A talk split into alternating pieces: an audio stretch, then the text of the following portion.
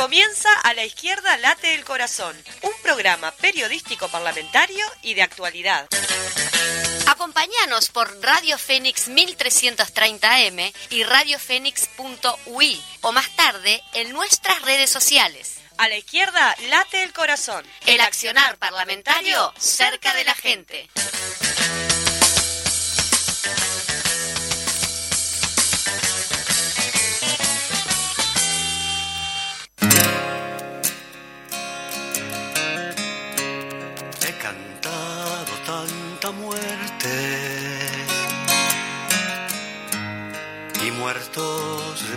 Costado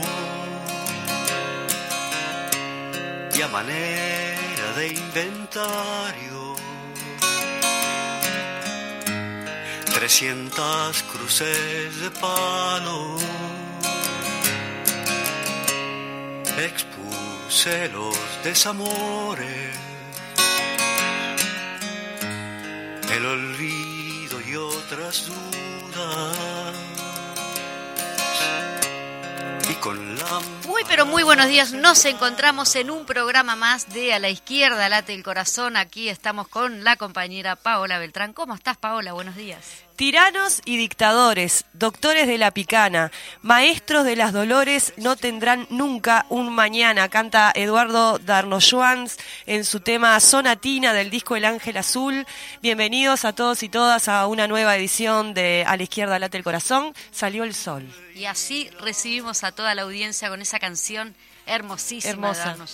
que la descubro este, buscando, ¿no? Lo, lo que tiene lindo hacer estos programas, el periodismo, la comunicación y demás, eh, es que para este, eh, llenar de contenidos, voy a tratar de no decir mucho este, que me, me cuesta. Sí, este, o, ah, di- O, ah, digo... sí. Pero digo, cuando uno busca contenido, y en este caso nosotras siempre buscamos una canción que acompañe de alguna manera la temática, eso también hace que uno se encuentre con cosas nuevas, que descubras. Estás en una permanente eh, aprendizaje.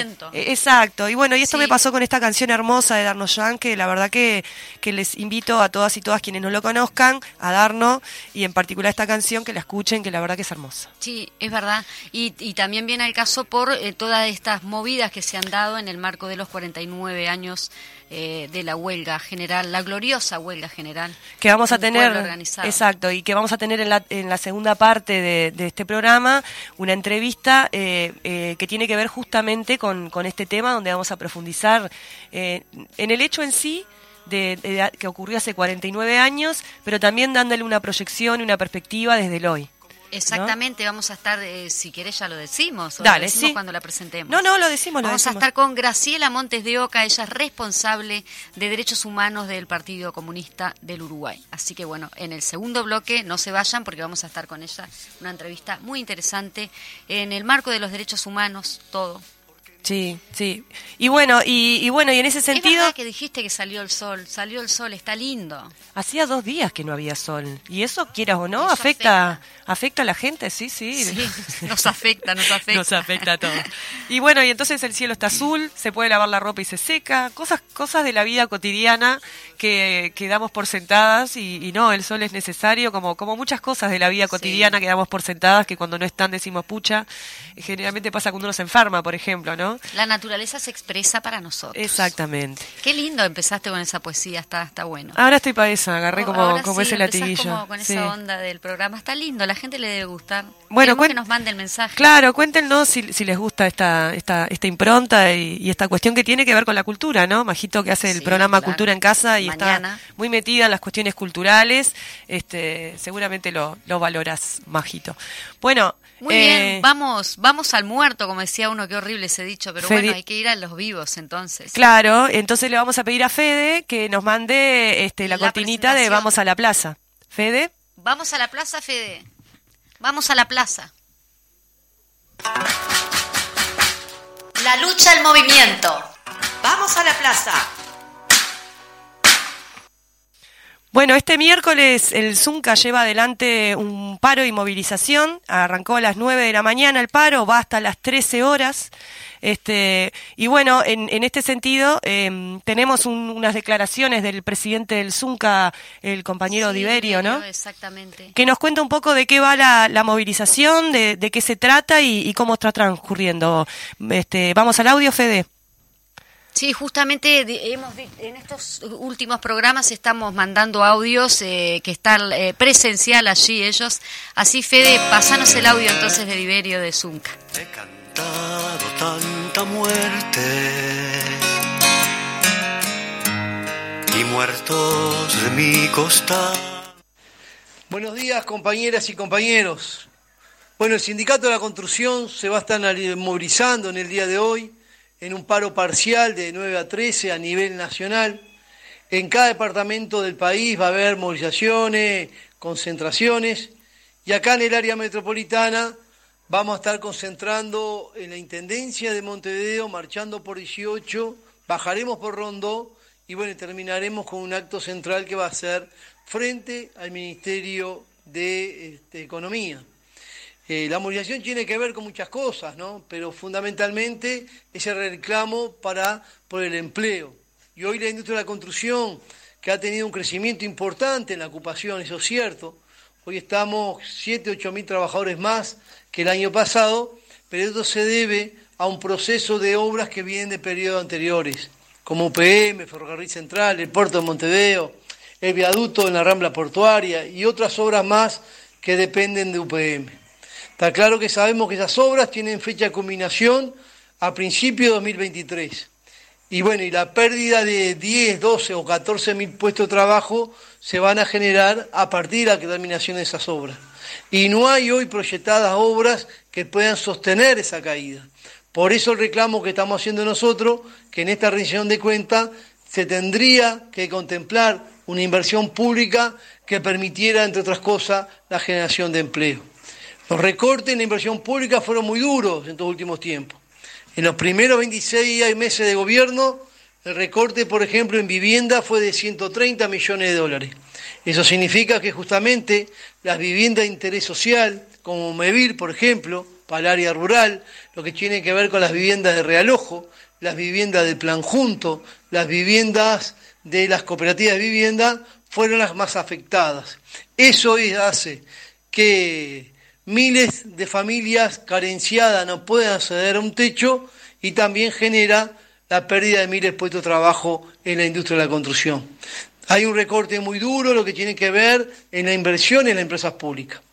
El recorte en la inversión en las empresas públicas en los primeros 26 meses eh, ronda los 200 millones de dólares. Eso hace que las empresas públicas no puedan sostener los servicios como deben sostenerlo y también son pérdidas de miles de puestos de trabajo a partir que se frenaron las inversiones para seguir mejorando eh, la infraestructura, la logística de las empresas públicas.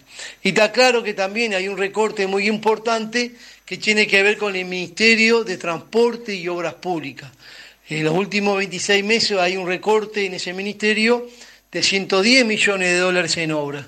Por eso hay una caída muy importante en lo que tiene que ver en la inversión pública. Y en la construcción en particular, casi un 35, un 38% y en algunos casos hasta un 40% de los trabajadores y trabajadoras de la construcción dependen de ese tipo de inversiones públicas. Al recortarse la inversión pública es muy difícil sostener el nivel de empleo.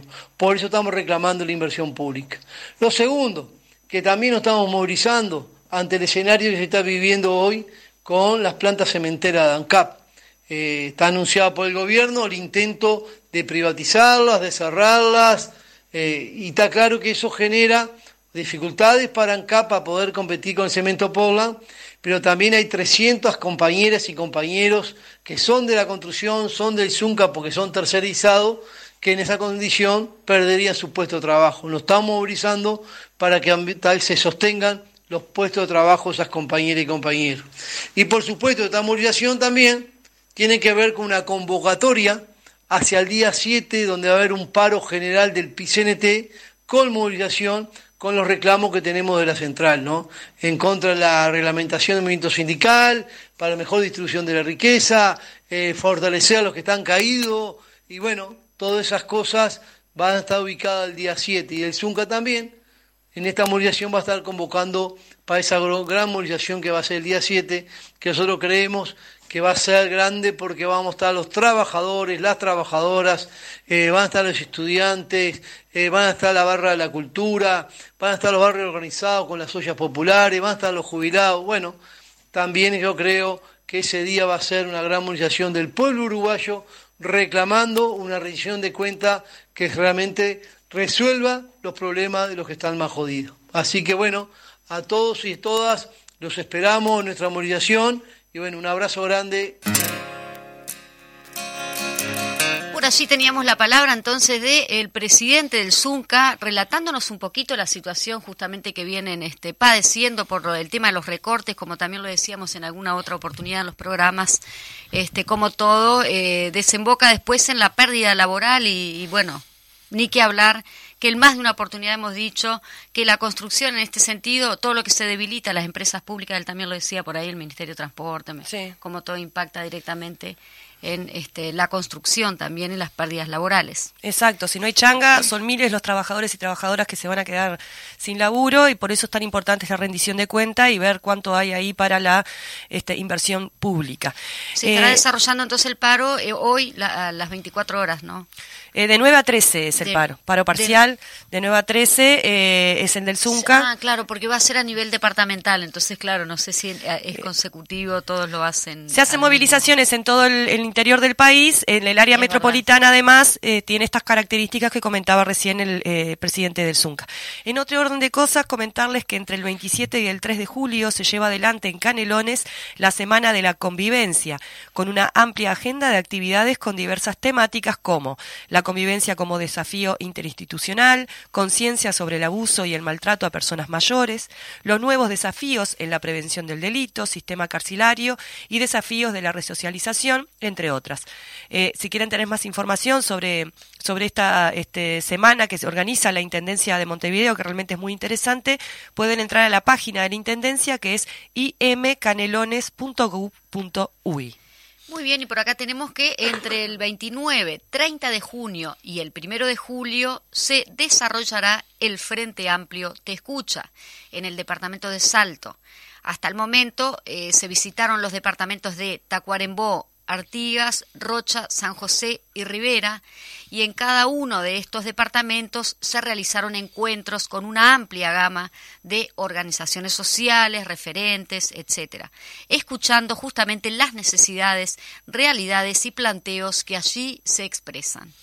Sí, bueno, esto viene en el marco, ¿no? De, como bien dice la, noticia, de, la recorrida que se está haciendo por todo el país, eh, eh, que también acompaña las recorridas que está haciendo la Comisión de Programa del Frente Amplio, em, que tiene que ver con una construcción participativa y democrática del, programa del Frente para este, poder lograr el, nuevo gobierno. Y bueno, y el Frente Amplio te escucha tiene que ver con esta cuestión de la cercanía, la autocrítica que hicimos incluso en el Congreso, de, cómo nos habíamos alejado en cierta manera en los 15 años de gobierno de, nuestra base social y también de, buscar ampliarla, ¿no? de acercarnos a aquellos sectores que por ahí este, están más alejados en su momento, bueno, volver a, recomponer vínculos y redes. Sí, aprovechando justamente ese fortalecimiento en, en, las organizaciones sociales y todo que se dio en el marco de las levantadas de firmas. Exacto. Es un proceso de, acumulación.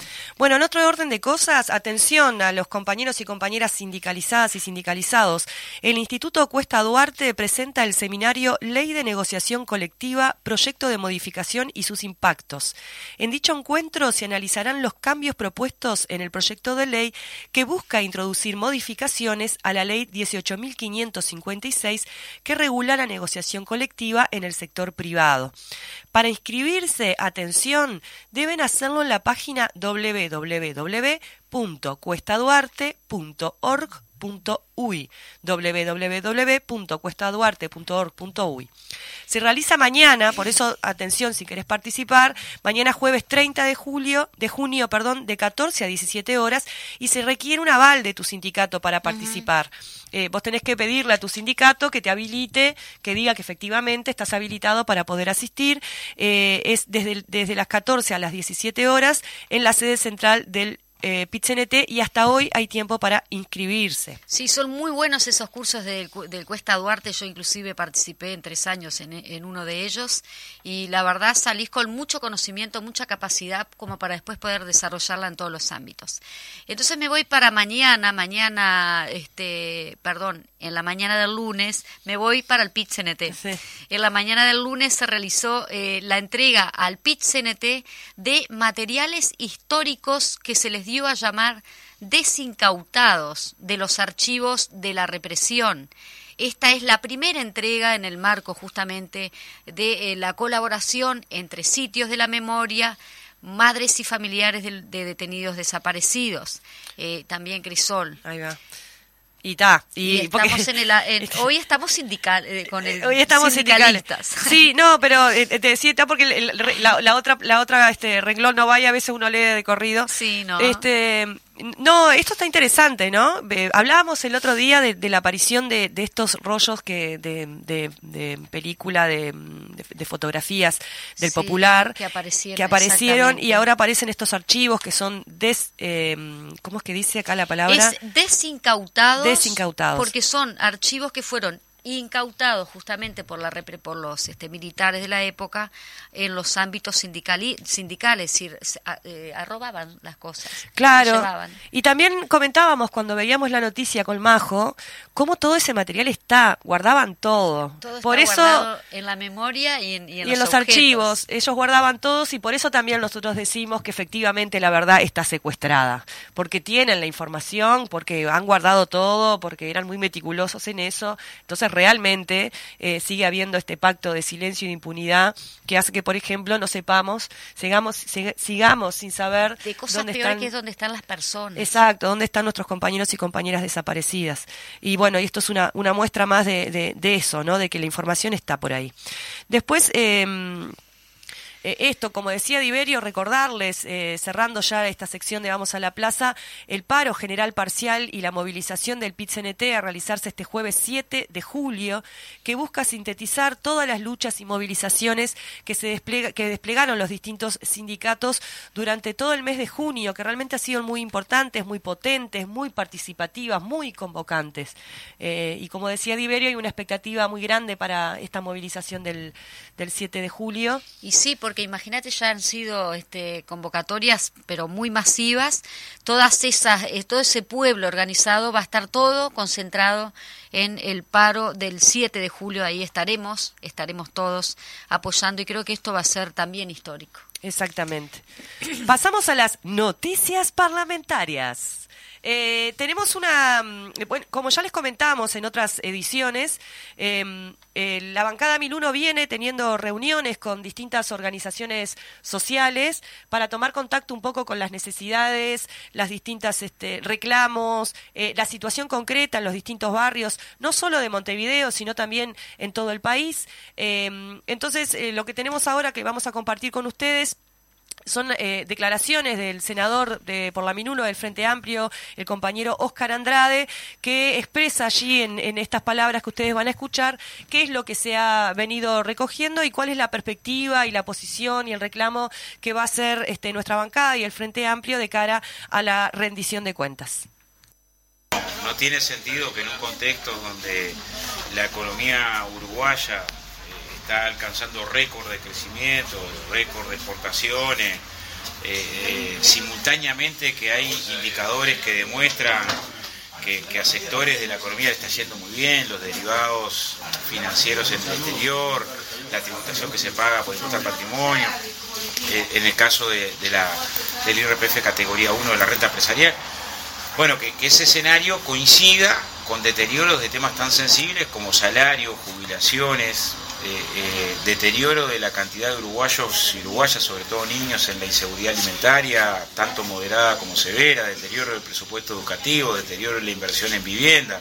Bueno, esta rendición de cuentas que, ingresa a estas horas y que es la última que tiene posibilidad de componentes incrementales, tiene que revertir esta, situación, porque eh, no parecen ser los mejores años de nuestras vidas, un quinqueño donde la economía, en referencia al punto de partida, crezca 20 puntos y siquiera garantice la situación de, los salarios de los que vive la mayoría del pueblo oriental.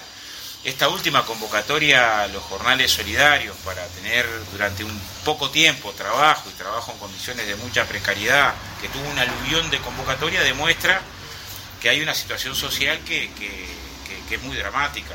Y bueno, es hora que cambien las orientaciones económicas para atender esas preocupaciones. En ese sentido hay una coincidencia muy importante entre lo que reclaman no solamente el movimiento sindical, la coordinadora de asentamientos, la coordinadora de olla, la Universidad de la República, y, que el Frente Amplio también tiene como preocupación de que se deje de ajustar en medidas que tienden a pagarla eh, las grandes mayorías.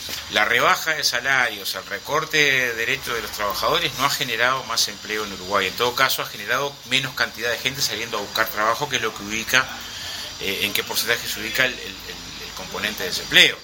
Pero lo que nos parece que es urgente procesar es medidas que logren simultáneamente recuperar la capacidad del mercado interno. Eso tiene que ver con salarios y jubilaciones.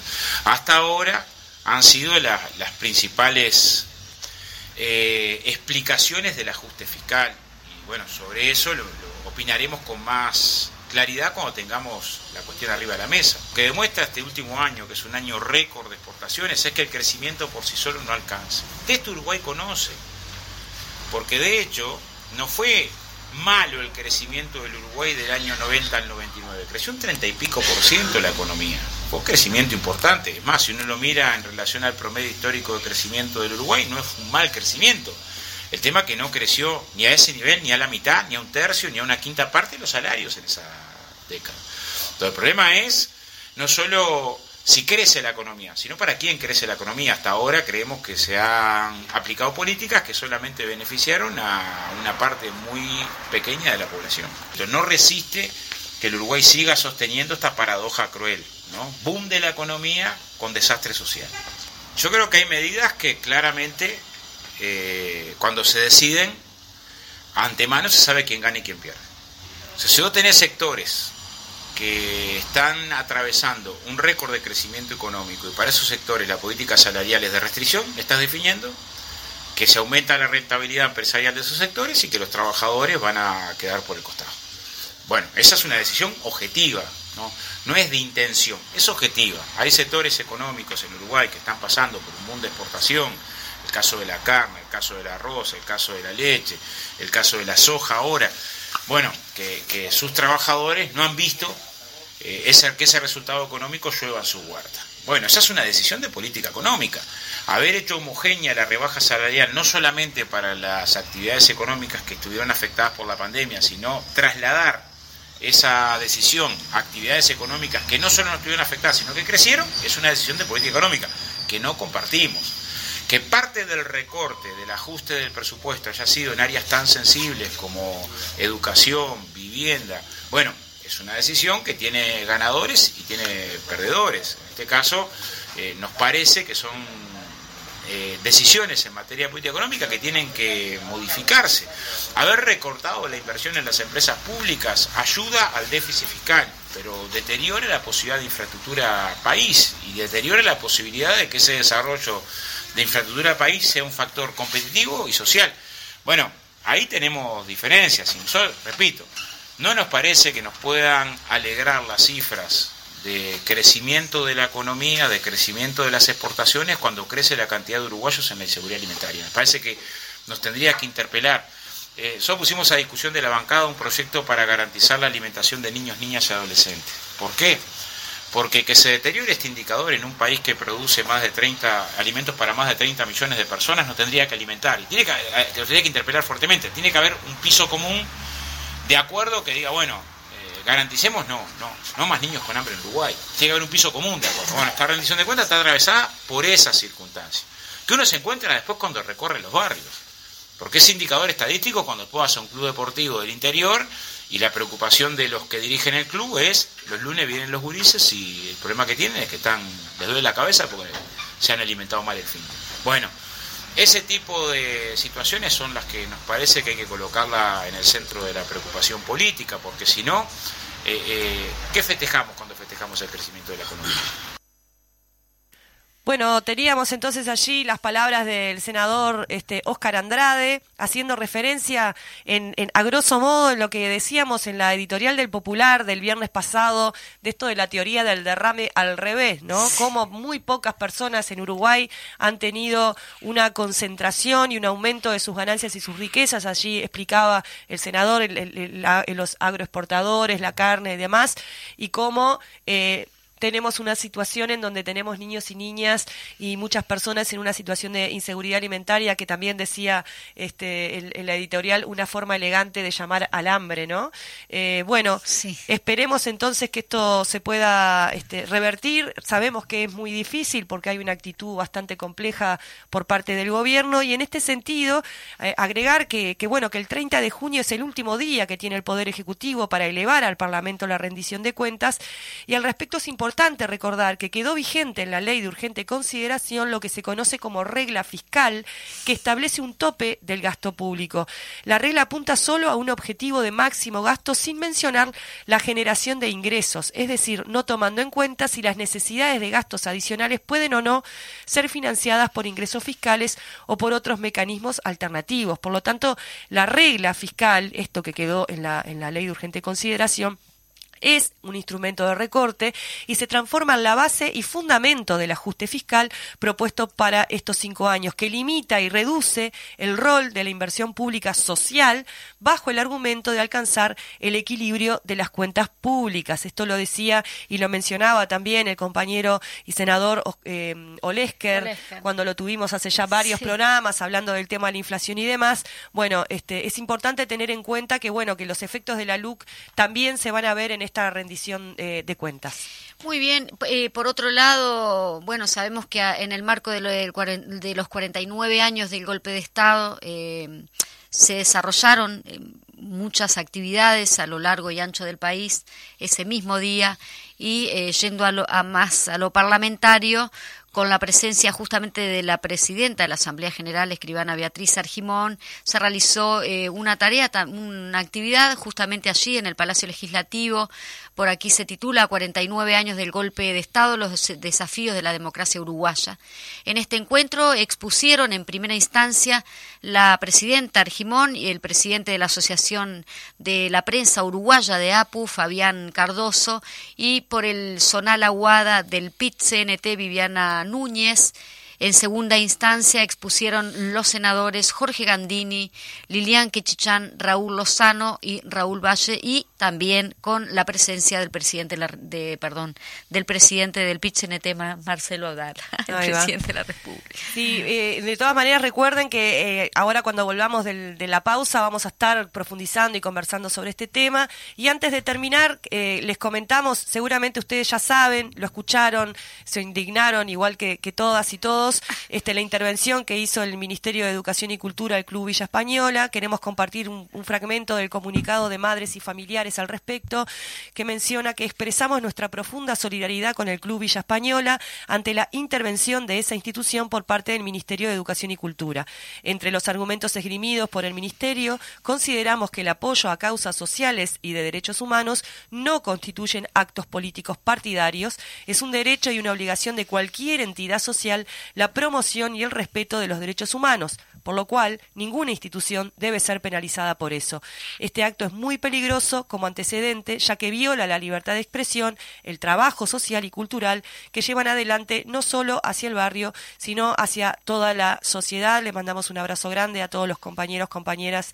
Este, bueno, hoy me entregaron el carné de, Villa Española, eh, que me, me, me, me sumé como hace mucho tiempo y hoy me hicieron el justo el día Bien, de la intervención felicitaciones. justo el día de la intervención del club estaban habían terminado de, de imprimir mi carnet así que vamos arriba al Villa y, y, esperemos que todo se solucione de la mejor manera sin violencia eh, y que sea lo mejor para el barrio Sí. que sea lo mejor para los vecinos y las vecinas y para el club Justamente en cuanto a los comunicados, varios organismos ya sociales este, y de educación han sacado sus comunicados este, repudiando esta, esta actitud del Ministerio de Educación y Cultura, así que sí, saludamos. También saludo a Crisol, que me invitó a una hay una mondongueada, estuve el, el sábado, estuve ahí en, Ahí en la actividad de, de Aute, este, ellos estaban justamente eh, festejando el, el, aniversario de Crisol, así que les mando un, un abrazo apretado a todos los crisonianos. Y bueno, nos vamos, nos entonces, vamos a la pausa. Nos vamos a la pausa y a la vuelta recuerden, sigan ahí que se viene una entrevista súper interesante. Expuse los desamores.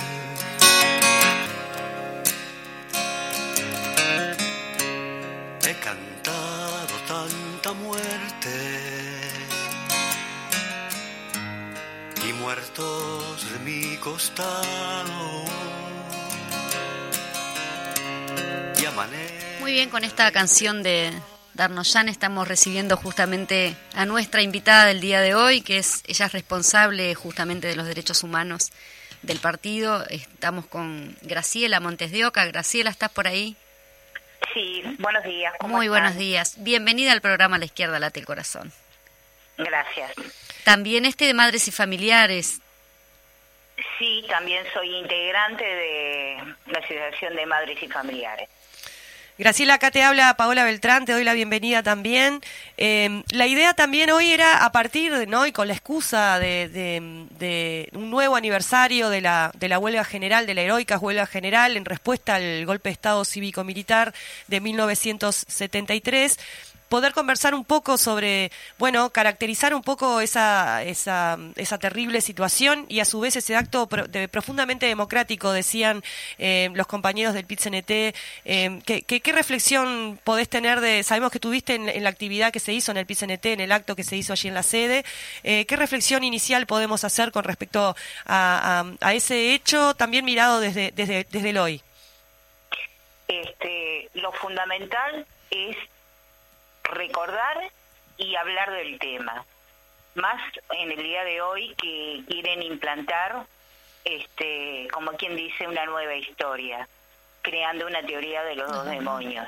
Nosotros tenemos que tener bien claro de que la huelga general y el golpe de Estado no fue de un día para el otro, sino fue todo un proceso este, que viene desde los 60 y o tal vez un poquito antes, donde estaban todas las reclamaciones de los trabajadores, estudiantes, de todas las organizaciones civiles, debido a la situación económica que existían. Este, y que con el golpe de Estado lo que pretendieron fue callarla, no como se quiere imponer hoy la famosa teoría de los dos demonios que fue a causa de este, la guerrilla. Eso es lo primero creo que tenemos que empezar a hablar y aclararlo, este, porque esa huelga general fue un ataque hacia el pueblo, que lo que exigía era que se cumplieran y se respetaran sus propios derechos. Este, y creo que eso estuvo muy bien planteado por la secretaria general del PCNT e incluso este el reconto histórico que hizo el rector. Muy bien. Em, mm, comentabas entonces eh, el, contexto que se venía, ¿no? De, profunda situación económica muy compleja para la población en aquel momento, cómo las organizaciones sociales, igual que hoy, ¿no? Eh, se juntan, se unifican para poder reclamar y, hacer ver esta realidad y, exigirle, digamos, a, a, los responsables, en ese caso, en aquel momento el gobierno, este, que atienda estas necesidades y, la fuerza también de ese reclamo, que la única manera que hubo como de acallarlo, por lo menos se evaluó por parte de, la, de los fascistas ¿no? que dieron el golpe de Estado, fue eh, a través de la violencia. ¿no? Cuando, cuando avanzan las fuerzas democráticas del pueblo, eh, la violencia parece ser la respuesta de, de la derecha más este, reaccionaria, ¿no? Sí, así es. Este, y por eso yo creo que todas las organizaciones de derechos humanos este, deben trabajar mucho sobre lo que es eh, la memoria, profundizar incluso este, los hechos ocurridos, contar la verdadera historia para evitar justamente y trabajar en nunca más. Este, porque ellos están, siguen ahí, defienden los derechos económicos de una determinada clase, que no es la misma que la del pueblo. Sí, no sé qué, de qué opinión te amerita justamente mm, lo, que se ha estado diciendo, ¿no? En cuanto a los a, eh, que no tengan cárcel, digamos, que tengan cárcel eh, domiciliaria los, los que en su momento fueron los dictadores y los torturadores en la época de la dictadura. Justamente estamos hablando contigo que sos hija de eh, Otermín Montes de Oca, también informarle a la, a la audiencia que nos está escuchando, ¿no? Y en cuanto a eso, no solo de esa determinación de que ellos no vayan presos porque son viejos, sino también eh, que nos puedas relatar un poquito también cómo impacta para ti, ¿no? Los objetos encontrados, las las este las fotos o mejor dicho los los, los eh, negativos. negativos. encontrados que en este momento están en manos de bueno de allí del, del partido el popular para ver luego que queden en, en, en, el, en fotografía de la intendencia y cómo se está descubriendo a través de los objetos y de cosas, ¿no? Eh, la verdad, pero en este caso lo que decíamos justamente con Paola es que lo que no se encuentran son eh, los desaparecidos, ¿no? Sí, eh, te voy por parte. Primero que nada, el proyecto de ley que presentó Cabildo Abierto con el tema prisión domiciliaria, nosotros en su momento oportunamente este, nos unimos a la Central de Trabajadores y luego al resto de, diferentes organizaciones y nos manifestamos en contra del mismo. Este, primero que nada porque es un proyecto que venía dirigido a aquellos que han cometido crímenes de lesa humanidad. ¿sí? Han cometido los peores crímenes este, en nuestra historia. Han torturado, violado, asesinado, han hecho desaparecer personas. Este, ese beneficio de la prisión domiciliaria, aquellos que ya este, ellos saluden porque son viejos, pero aquellos que tienen problemas de salud, la tienen. Están en sus domicilios y no están en Domingo Arena. Domingo Arena, vamos a aclarar, no es como el CONCAR. ¿sí? Mm. Ahí tienen todas las comodidades y no está superpoblada. Este proyecto de ley fue dirigido hacia ellos para dejarlos en libertad. Este, como quien dice, porque después no hay quien controle de que la cumplan directamente en su domicilio. Pero aparte de todo eso, este, son viejos porque la justicia llegó tarde. ¿sí? Hubieron muchas chicanas que no los permitieron juzgar su momento debido y por eso hasta el día de hoy se sigue pidiendo justicia.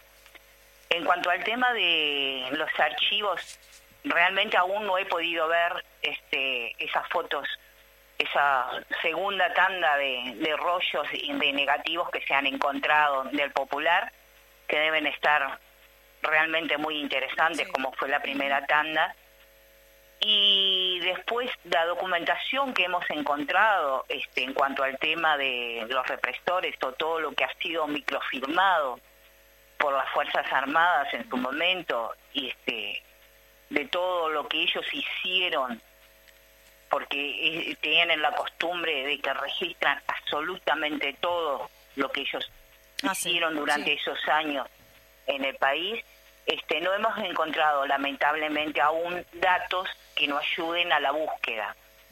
Este, sí a trabajar la memoria y realmente este, poder demostrar por sus propias palabras, porque ellos escribían todo, las cosas que hicieron, que no fueron solo delitos contra los derechos humanos, sino también delitos económicos. Exacto que aún este, no hemos trabajado, creo que ninguna organización.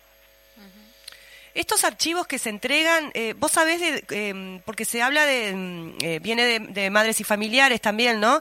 Eh, ¿De dónde salen? De, cómo, ¿Cómo llegan a, tener estos archivos en, el, en, su poder para después hacer esa entrega al pit Vamos a explicarle eso a la gente, ¿no? ¿Cómo, cómo se accede a esto, a esta información?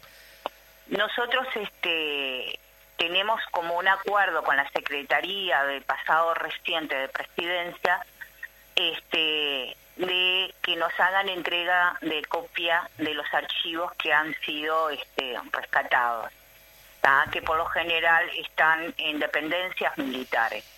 Este, los archivos que llegaron del al PCNT es un archivo que nosotros no lo tenemos en su totalidad, teníamos una parte parcial que nos habían entregado de la DNI, después hay algunos este, que eran de al regimiento cinco, si no me acuerdo, que fue lo que entregó el ministro, y después algunos que también nos habían entregado este eh, del FUNA. Aún no han podido leer todo lo que está ahí, son miles de este, fotos porque todavía no se han podido ver todas y puede haber más documentación para entregarles a las organizaciones sociales.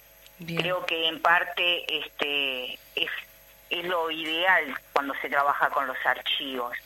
Mantener reservas en algunos temas este, que son de repente de índole personal de algunas personas, pero lo que es en cuanto a las organizaciones, toda su documentación este, que, que fue incautada y microfilmada por ellos, este, lo importante es poderla hacer llegar nuevamente a sus dueños para que puedan este, realmente demostrar la resistencia que existió en nuestro pueblo este, eh, en ese periodo.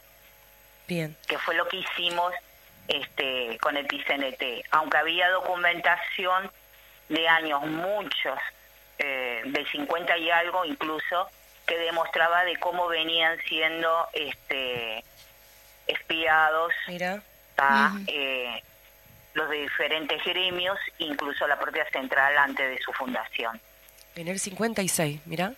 Sí, yo, te quería comentar, eh, bueno, que te quería preguntar eh, cómo impacta el cambio de autoridades justamente de la institución de derechos humanos en las organizaciones de derechos humanos.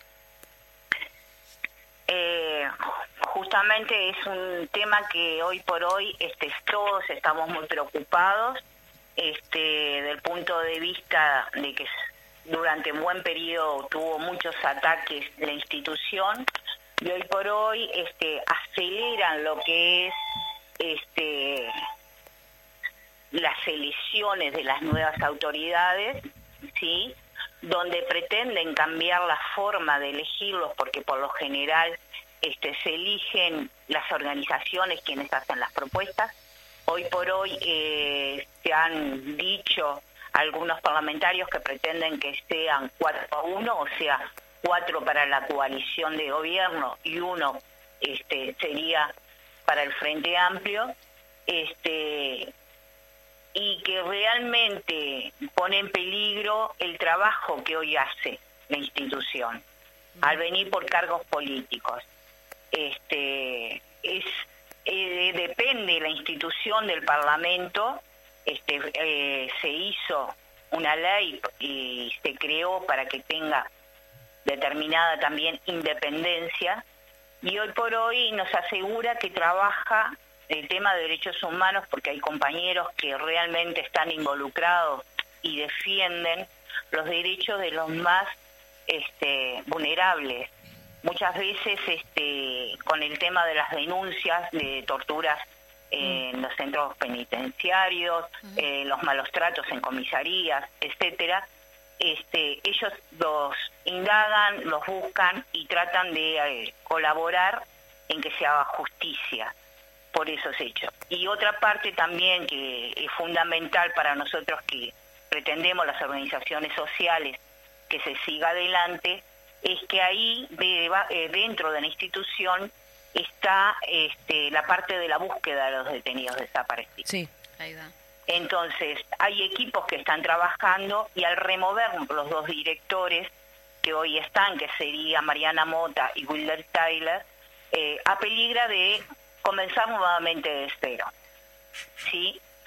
Porque si nos ponemos a pensar que si ellos este, son renovados y no salen, a pesar de que las organizaciones sociales han valorado y proponen que nuevamente ellos estén, este, los equipos tendrían que nuevamente ver de qué forma van a trabajar.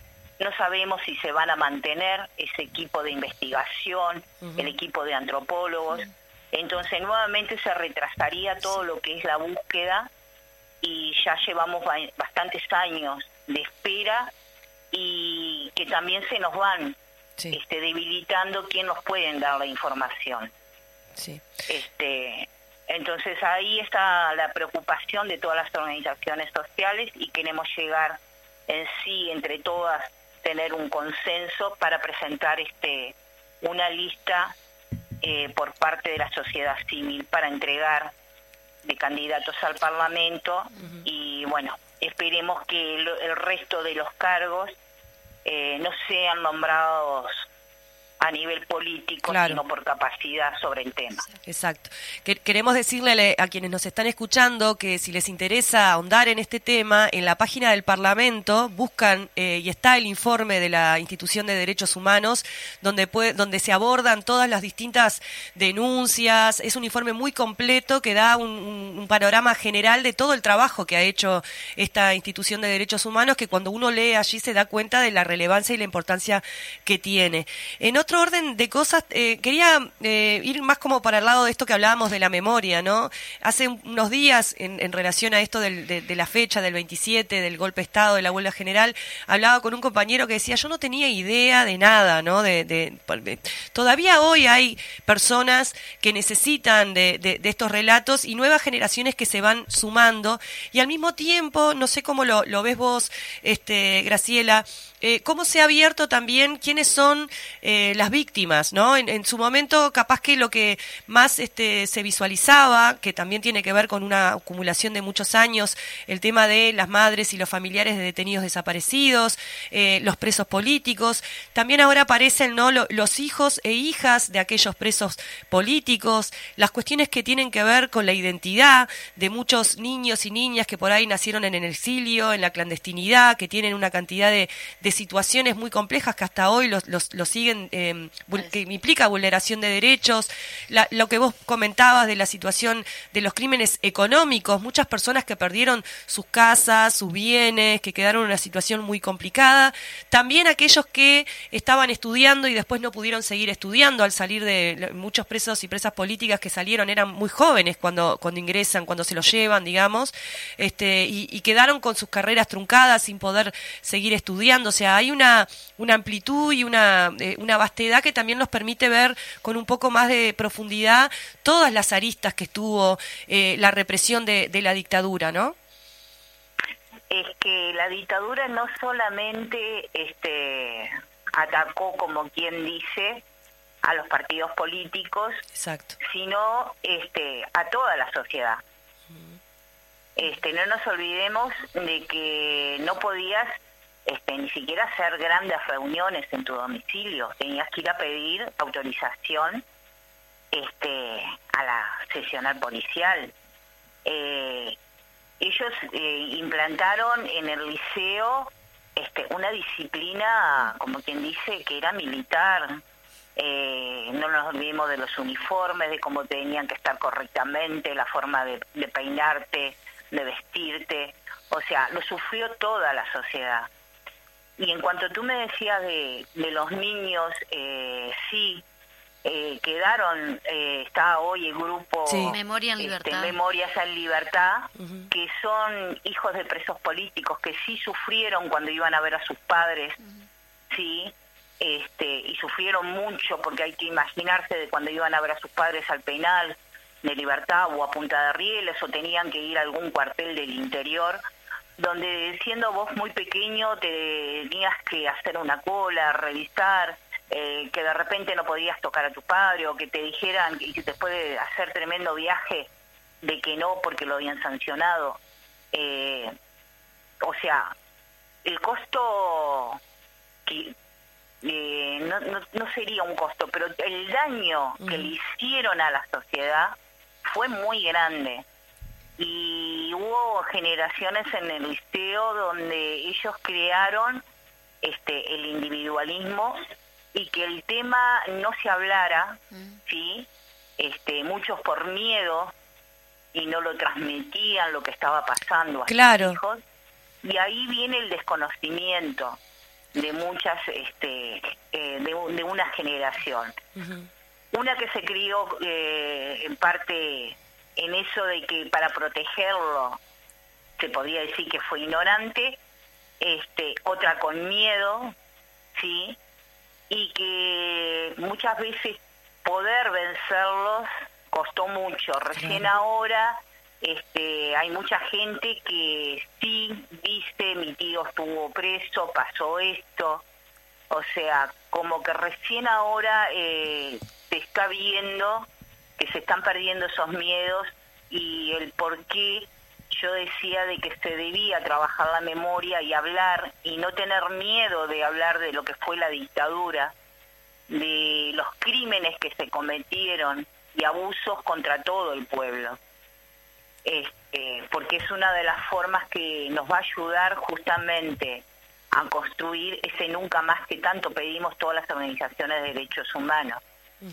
este, sabiendo lo que ocurrió este, y no ignorando el pasado o, o desfigurándolo como quieren hacerlo ellos, de justamente lo que te decía hoy del tema de la teoría de los dos demonios, Sí. este que no lo podemos permitir porque acá no hubo dos demonios, hubo uno solo y fueron ellos, que fueron los que cometieron los crímenes contra el pueblo. Sí, justamente Graciela lo decía también en, en estas actividades que se vinieron realizando en el, en el marco del, del 49 años de la del, del golpe de Estado. Una de ellas que fue justamente en Fuesis, previo a la que se realizó en el PIT-CNT, eh, y fue eh, en cuanto a que Ignacio Martínez, no sé si tú te enteraste, pero que presentó justamente un libro que fue Las soledades de Olga, y él comentaba justamente que lo que el libro fue inspirado, o mejor dicho, este, con los documentos que presentó Olga, que Olga después falleció, después de la presentación del libro, falleció sin saber este, el paradero justamente de su hija, que aún sigue hoy desaparecida. Y en ese sentido, sí, sí será necesario los testimonios de los hijos, tu testimonio, lo importante que es también que la gente, o, o mejor dicho, la sociedad se entere de los hechos que lo cuentan los propios protagonistas también, ¿no? Sí, este, es importante, yo creo que, te lo diré in- incluso en forma personal, eh, es un proceso muy grande que, que tuvimos que hacer este, cada uno de nosotros, este, ir madurando realmente, por en, en el caso de los detenidos desaparecidos, fueron años eh, que nos llevó de convencernos realmente lo que habían hecho, porque yo lo sufrí de niña Sí. y al principio me negaba este a pensar de que él estuviera muerto. Claro. O sea, lo habían llevado caminando de mi casa y para mí estaba dentro de todos los presos políticos en algún rinconcito. Entonces, como que vas quemando etapas porque cuando salen ellos, este, te tenés que afrontar a otra realidad este, y era algo que acá no existía. Este, e incluso no nos olvidemos que Sanguinetti con su primer gobierno negó que acá existían desaparecidos. Este, después la calle dijo que habían una docena y Sanguinetti nuevamente este, negaba la existencia de desaparecidos, que eran cosas de Argentina, de Chile, y hasta que no aparece acá este, el primer cuerpo, Sí. este, realmente nuestra sociedad como que no, No creía, sí. que acá se habían cometido esos delitos.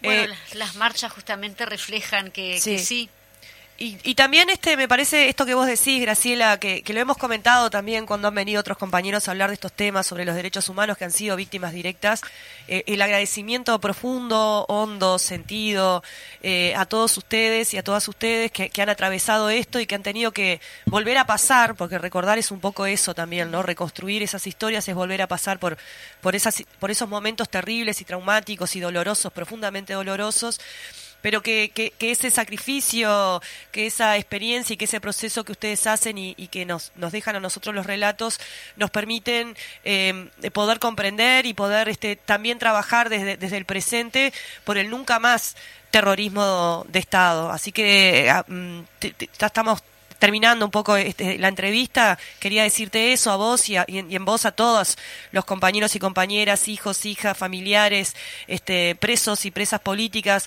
que, están construyendo esta memoria en distintos audiovisuales. El otro día conversábamos sobre el trabajo que estaban haciendo la Intendencia de, de Canelones, donde ahora incluso hay una Secretaría de Derechos Humanos, un documental muy interesante sobre, eh, sobre la- el centro clandestino de detención Los Vagones, y así mucha, este, mucha historia contada y relatada que, no, que nos permite volver a pasar por ahí a nosotros, eh, volver a reconstruir y, tener claro qué fue lo que pasó para que no nos vuelvan a engañar como que pretende hacer, por ejemplo, la editorial del país, comparando cosas incomparables y hablando de, de cómo el paso del tiempo justifica olvidar cuando en realidad el paso del tiempo lo que ha permitido es que ustedes puedan hacer este proceso de, de, sanación, si se quiere de algún modo, o de comprensión, o, como ustedes le quieran llamar, para poder eventualmente, como lo están haciendo, este, contarnos la historia para, para poder levantar la bandera de, de, esto, ¿no? De memoria y nunca más terrorismo de Estado. Muchas gracias, este, Graciela. No, gracias a ustedes. Muchas gracias por haber participado de A la izquierda late el corazón. Nos estamos despidiendo, Paola, este, para ya va a entrar el programa siguiente y los ve, y nos encontramos aquí en la radio y ustedes oyéndonos el miércoles que viene a la izquierda late el corazón a las 12. Nos vemos, gente. Vamos arriba. Abrazo grande. Eh, recuerden, memoria, verdad, justicia y nunca, más, terrorismo de Estado. Salud. y muertos de mi costado. Y a manera de inventario, trescientas cruces de palo.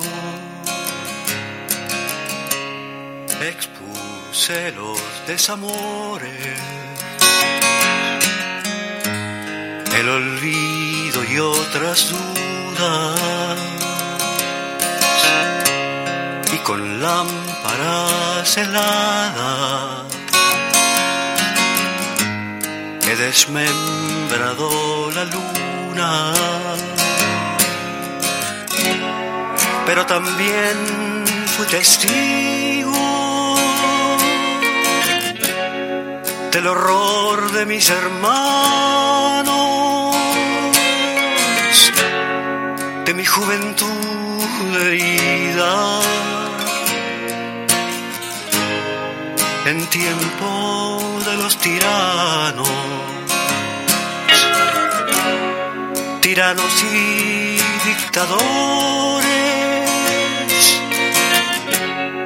doctores de la picana, maestros de las dolores. No tendrán nunca un mañana.